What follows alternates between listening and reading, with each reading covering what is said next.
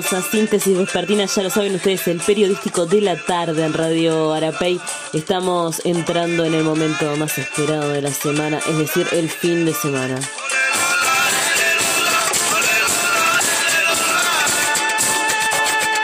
Bueno, como siempre digo, no para los que tienen libre el fin de semana, que no son todos, pero para las personas que sí lo tenemos, es algo que esperamos durante toda la semana por descansar un poquito.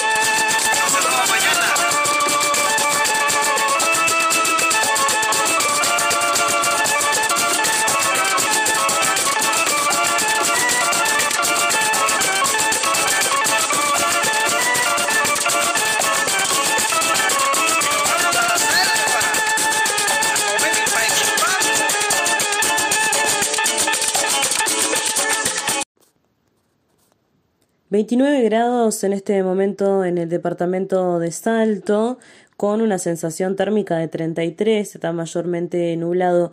¿Qué pronostican para el fin de semana? Bueno, parece que mañana pronostican tormenta, eh, una tormenta eléctrica que bajarían un poco las temperaturas y el domingo, el día con una mínima, debe ser de lo más mínima que se ha tenido hasta ahora, quizás eh, 14 grados, eh, 16, 19 de mínima, así que bajaría un poquito la temperatura.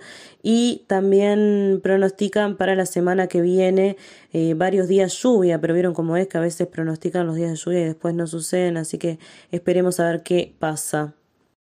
En Montevideo, mientras tanto, 25 grados hace en este momento con una sensación térmica igual, también está nublado, para mañana también pronostican lluvias acá y em, el domingo también estaría parcialmente nublado con una baja importante de la temperatura, que es lo que todo el mundo quiere. Bueno, por lo menos las personas normales que no disfrutan estar muriéndose de calor todo el día, eh, todos están esperando que llueva y que baje un poquito la temperatura, así que parece que eso es lo que sucedería a partir de la semana que viene. Hay que recordar también que Metzul hace poco tiempo dijo que podría adelantarse el fenómeno del niño, ¿no? Que sucedería a la niña, es decir, a la sequía, este clima que hemos estado viviendo con muy escasas precipitaciones y muy escasa nubosidad. Quiero mandarle un saludo a Julito Núñez ahí en la mesa de control, un saludo también a mm, quien me sucede luego de mi programa, Juan Román, que no, no, no, no recuerdo siempre saludarlo cuando termino el programa, pero yo sé que está ahí vibrando, así que bueno, un abrazo para él también. Tengo varias noticias para compartir con ustedes del día de hoy en una manifestación por joven al que la policía mató en una persecución en el barrio 40 semanas. Se estaba entregando y lo mataron igual, dijeron algunos de los manifestantes. La familia indicó que lo mataron como un perro y que nadie merece morir de esa manera, con las manos arriba.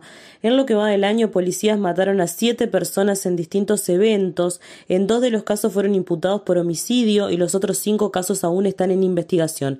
La Fiscalía investiga todos los casos en los que los policías matan personas. Si se comprueba que hubo un procedimiento policial dentro de las normas y se configura una legítima defensa, son sobreseídos porque no se considera un delito.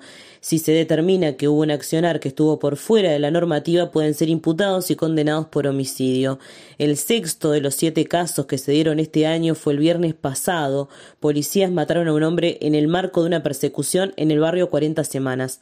Los policías afirmaron que la persecución empezó cuando los policías vieron que un auto que circulaba por la zona estaba requerido y era buscado por presumir que era usado para cometer rapiñas en el barrio Peñarol. Se inició una persecución y el hombre fue baleado y falleció. La Fiscalía de Homicidios de segundo turno a cargo de la fiscal Mirta Morales investiga este caso. En tanto, decenas de personas se concentraron en la noche del jueves en el barrio exigiendo justicia tenían varias banderas pintadas. Justicia es por Tito, Justicia lo mataron como un perro, Piedad y Verdad. Telemundo entrevistó a la pareja y a la mamá del joven. Su pareja expresó, lo mataron como un perro, sabemos que no era un santo, pero nadie se merece morir de esa manera, con las manos arriba, no. Se estaba entregando y lo mataron igual. Quiero justicia. En el mismo sentido se manifestó la mamá. Quiero justicia, necesito que hagan justicia, mi hijo no se merecía morir así. La novia del hombre que la policía mató en una persecución indicó, quiero respuestas, quiero saber, estoy segura de que él no tenía pólvora en las manos, lo que descartaría que disparó un arma como plantearon los policías, que es todo mentira lo que dice la policía. La mujer aclaró además que no tenía antecedentes por rapiña, que se dice que tenía antecedentes por rapiña, tenía antecedentes por hurto y estupefacientes, pero no por rapiña. La familia reclamó también una respuesta de fiscalía, ya que plantearon que se han intentado comunicar sin poder hablar con la fiscal o tener novedades de este caso. Otra de estas noticias que son un poquito feitas de contar, pero bueno, lo tenemos que hacer igual porque también esto está pasando, la gente está preocupada por la seguridad realmente.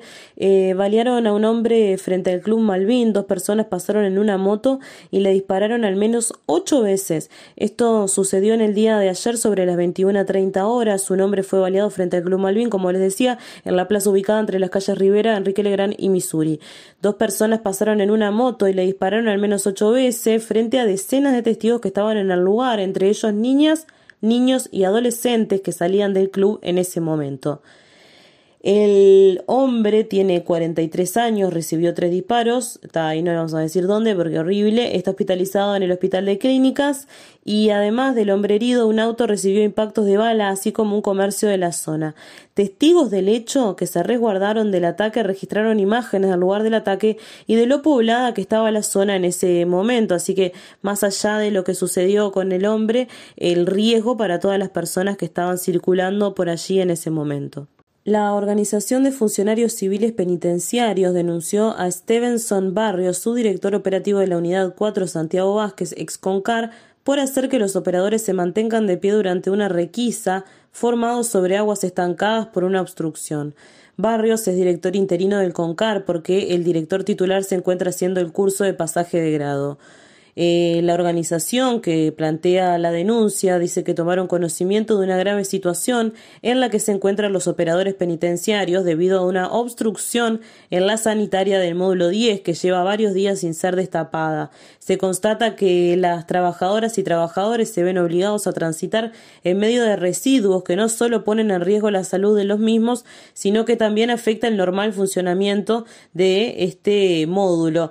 Eh, acá publicaban en Twitter la organización la denuncia firmada, hacemos de público conocimiento nuestro rechazo a las prácticas que no hacen al rol de nuestra función como lo es formarse, mantenerse de pie en medio del agua estancada producto de la grave situación mencionada anteriormente.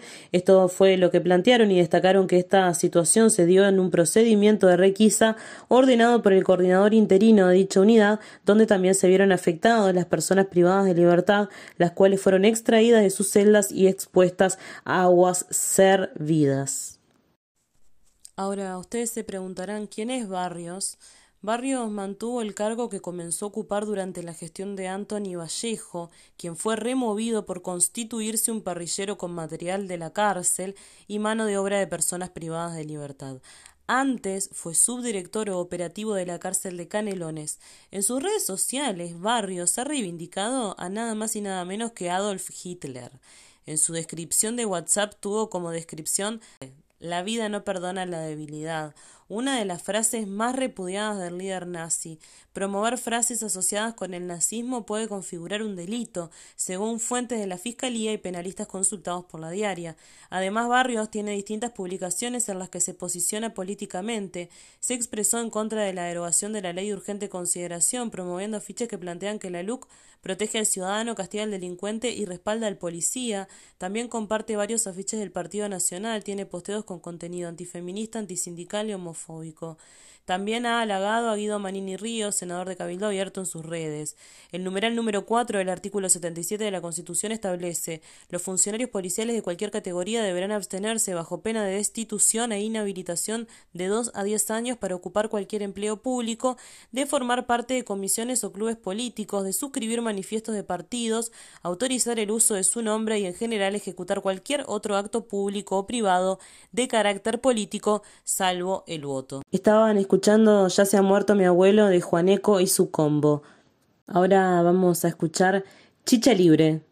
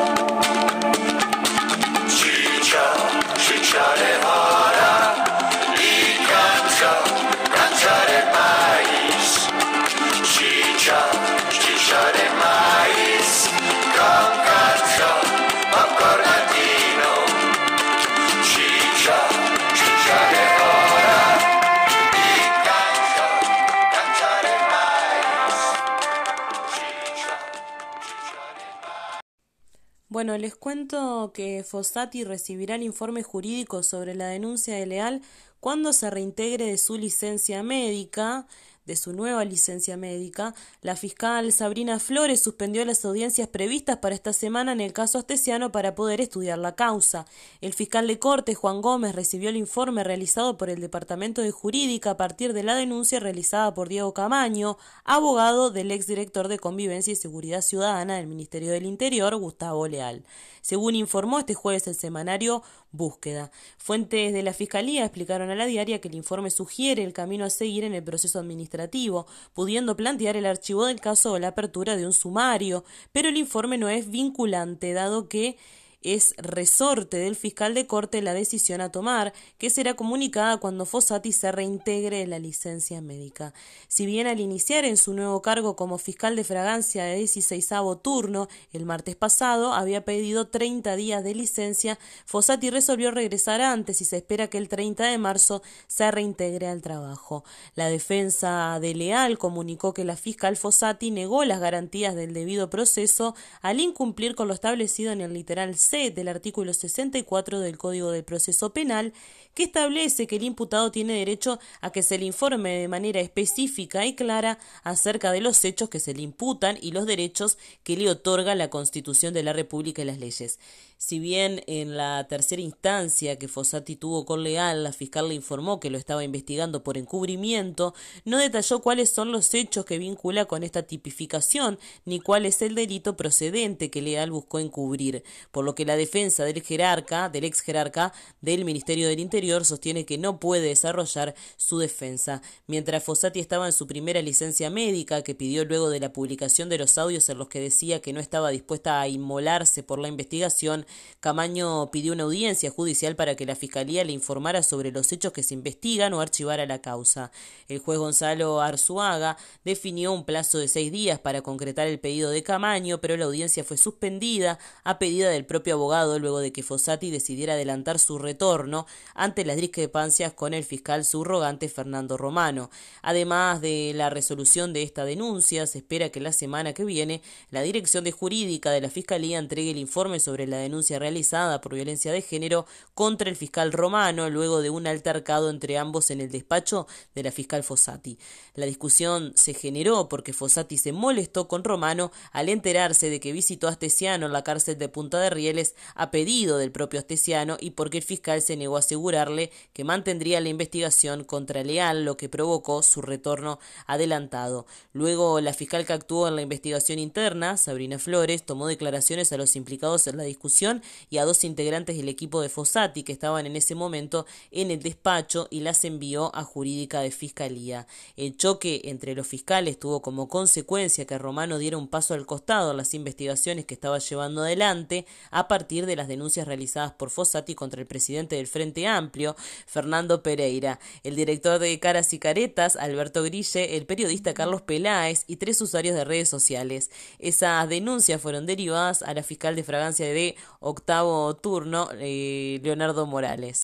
Un tema que sigue encima de la mesa, la decisión de la Comisión de Constitución y Legislación del Senado de dar vista al juicio político contra la intendenta de Montevideo, Carolina Cose, por no haber respondido a algunos pedidos de informes que elevaron desde la oposición capitalina, abrió un nuevo debate, ustedes saben bien, sobre si era el momento indicado para llevar adelante esta acción.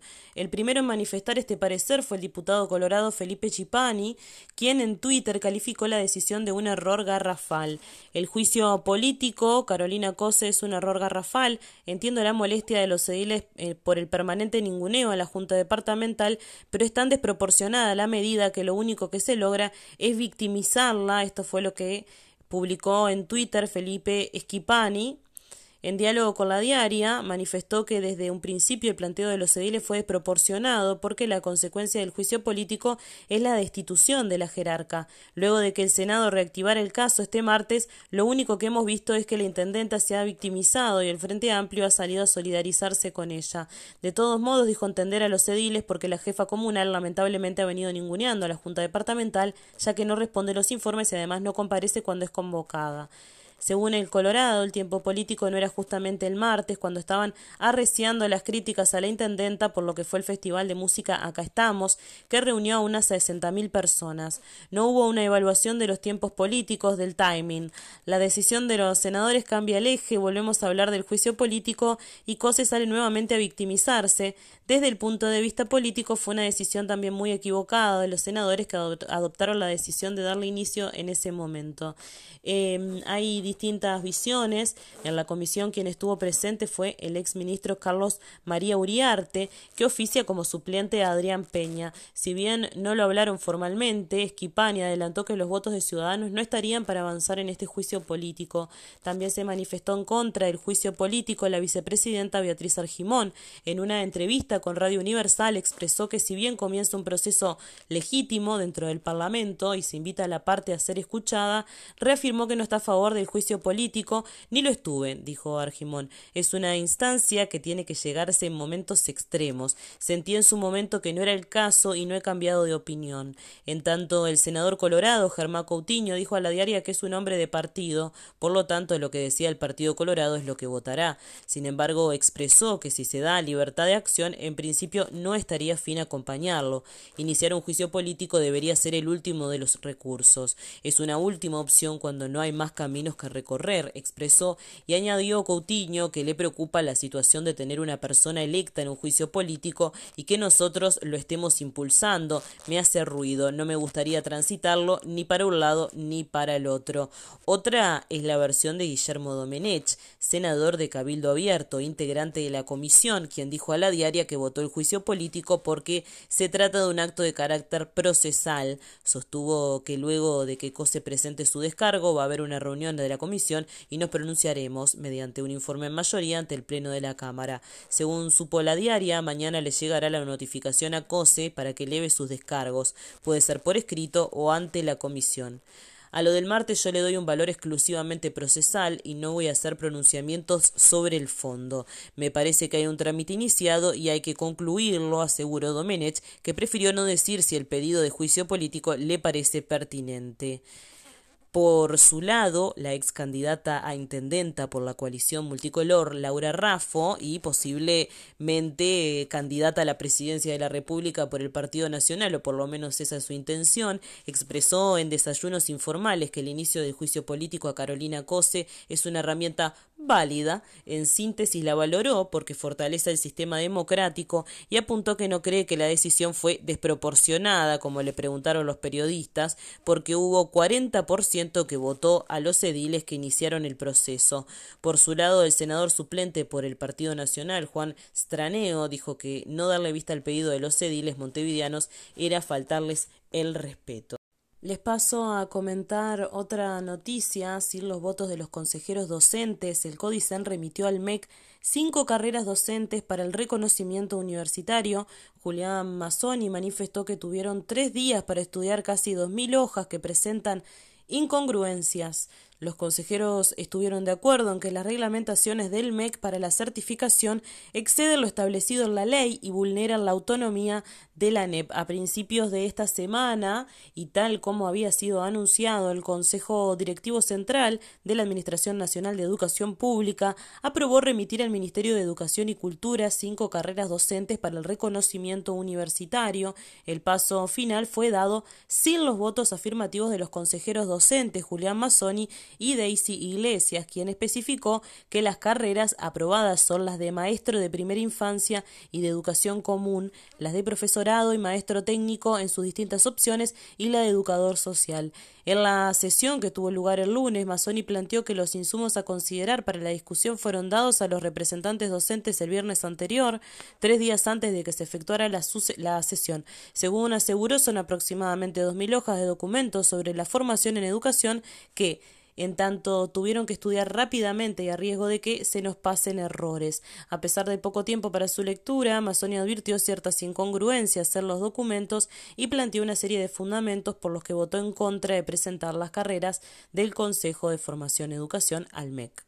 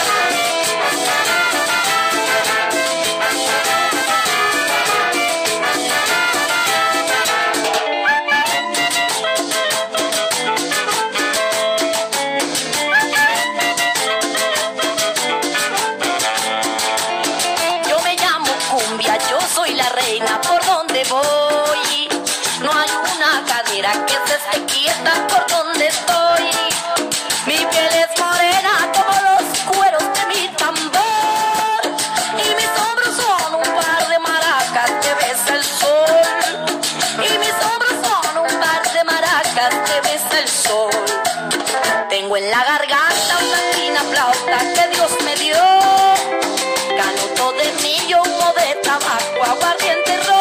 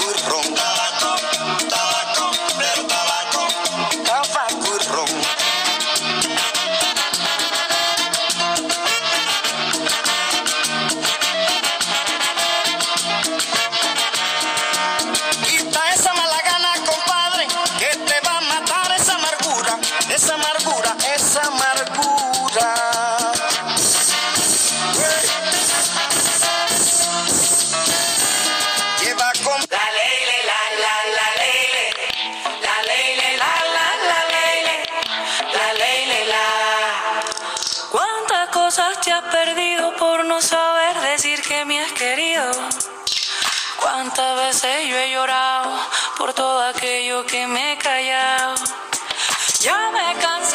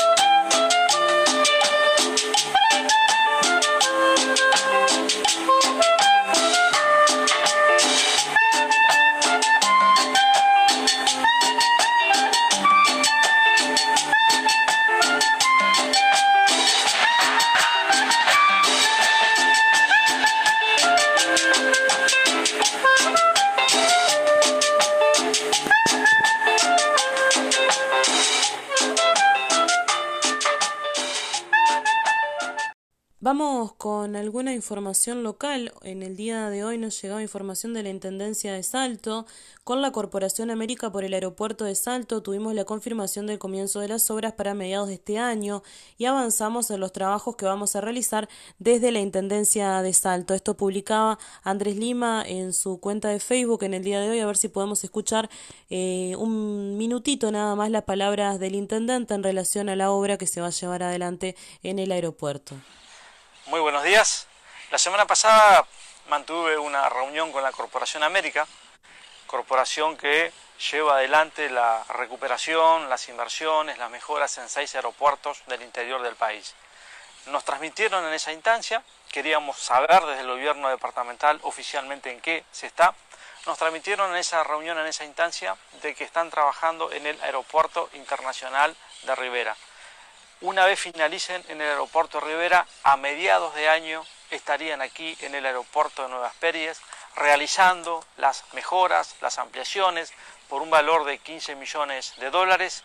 Incluyen una extensión de la pista, una ampliación de lo que es la terminal, una intervención también que se va a hacer en la zona de la torre y por supuesto la torre de control y además de eso trabajar y mejorar todo lo que es la caminería y los accesos a este aeropuerto. Quedamos también en que las, en las próximas semanas habrá una instancia, habrá una reunión de coordinación entre la Corporación América y la Intendencia de Salto para resolver, en definitiva, cuáles son las tareas que debe asumir la Intendencia como gobierno departamental en esa recuperación de los accesos y de la caminería. Una reunión provechosa, la confirmación de que las obras empiezan a mediados de año, la confirmación de que también este año la obra y la inversión quedaría ejecutada y sobre todo este tipo de obra pública también trae consigo la generación de trabajo en un momento en donde es necesario, es decir que por distintos puntos de vista una obra que va a traer muchos beneficios para el departamento y la región. Ahí lo escuchaban ustedes Andrés Lima hablando sobre la obra que se va a llevar adelante en el aeropuerto Nueva Espérides en el departamento de Salto. Estimada audiencia, como verán, mucha información para compartir con ustedes en la jornada de hoy. Les quiero comentar que el gobierno dispuso medidas preventivas en lugares en los que personas trabajan con aves. Esta resolución se enmarca en la situación de emergencia sanitaria que atraviesa Uruguay por la presencia de la gripe aviar. El Poder Ejecutivo, a través del Ministerio de Trabajo y Seguridad Social, dispuso medidas preventivas en lugares donde los trabajadores estén expuestos al contacto con aves silvestres y domésticas ante la presencia de la influenza aviar en Uruguay. Según la cartera, esta decisión tiene como objetivo evitar riesgos en la salud de los trabajadores. Estas medidas deben aplicarse en todos los lugares de trabajo, públicos o privados, donde haya trabajadores expuestos a aves silvestres y domésticas. Esto lo afirmó el ministro en un comunicado emitido en el día de hoy. La resolución marca que para evitar contagios muy poco probables, pero que pueden ocurrir, se tiene que extremar las siguientes acciones. La higiene personal del lugar y herramientas de trabajo, la utilización de elementos de protección ocular, protección respiratoria, protección de calzado con elementos descartables y protección de manos, entre otros. Les comentaba hoy más temprano cómo va a estar el fin de semana a nivel climatológico. Inumet advierte por lluvias intensas y tormentas fuertes, granizo y vientos importantes. Meteorología no mencionó zonas específicas, por lo que está dirigido a todo el territorio. Como les decía hoy más temprano, parece que mañana en la tarde comenzaría a mejorar. El Instituto Uruguayo de Meteorología emitió un aviso este jueves por la situación atmosférica que provocará lluvias y tormentas. Allí no se señala zonas específicas, por lo que la advertencia corre para todo el territorio nacional. En concreto, Meteorología señala que el fenómeno puede aparecer este viernes y durar hasta la tarde del próximo sábado en zonas de tormenta fuerte se podrán registrar lluvias intensas, pasajeras, caída de granizo, actividad eléctrica y vientos fuertes. El pronóstico del organismo para los próximos días informa que en la mañana de este viernes comenzará a aumentar la nubosidad y crecerán las posibilidades de precipitaciones, pero aclaran que serán escasas y aisladas. En la tarde, en tanto, estará nuboso con baja probabilidad de precipitaciones.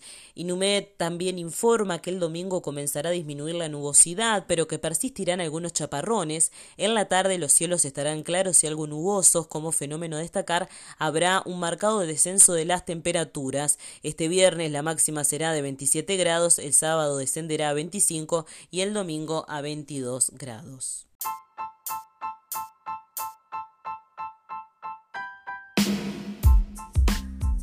Me despido de ustedes, nos reencontramos el próximo lunes aquí en Síntesis Vespertina por la 1450M Radio Arapey. Que tengan un excelente fin de semana, que pasen lindo y si llueve aprovechen a descansar.